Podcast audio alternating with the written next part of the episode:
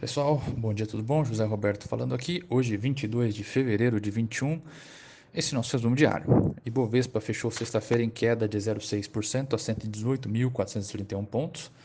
Dólar cotado a R$ 5,38. S&P 500 a 3.906,71 pontos, com petróleo Brent a 62 dólares e 66 centavos o barril. No Brasil, a PEC que implementará a nova rodada do auxílio emergencial será chave para demonstrar o compromisso do governo com a agenda de reformas e disciplina fiscal, bandeiras do Ministério da Economia. O texto que será apresentado pelo senador Márcio Bittar hoje deve trazer mecanismos que permitam a edição de uma medida provisória para pagamento do auxílio emergencial no valor de 30 bilhões sobre estatais. Desde o começo do ano, vários acontecimentos passaram a indicar o aumento dos riscos de interferência política nas empresas brasileiras, principalmente aí, como dito, nas estatais.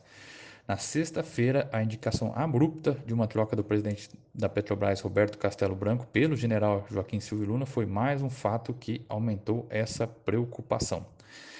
Em Internacional. O andamento do pacote de estímulos à economia americana no Congresso do país continua em destaque. As negociações seguem entre as diferentes alas do Partido Democrata, que procura aprovar o projeto na Câmara no final de semana, da semana.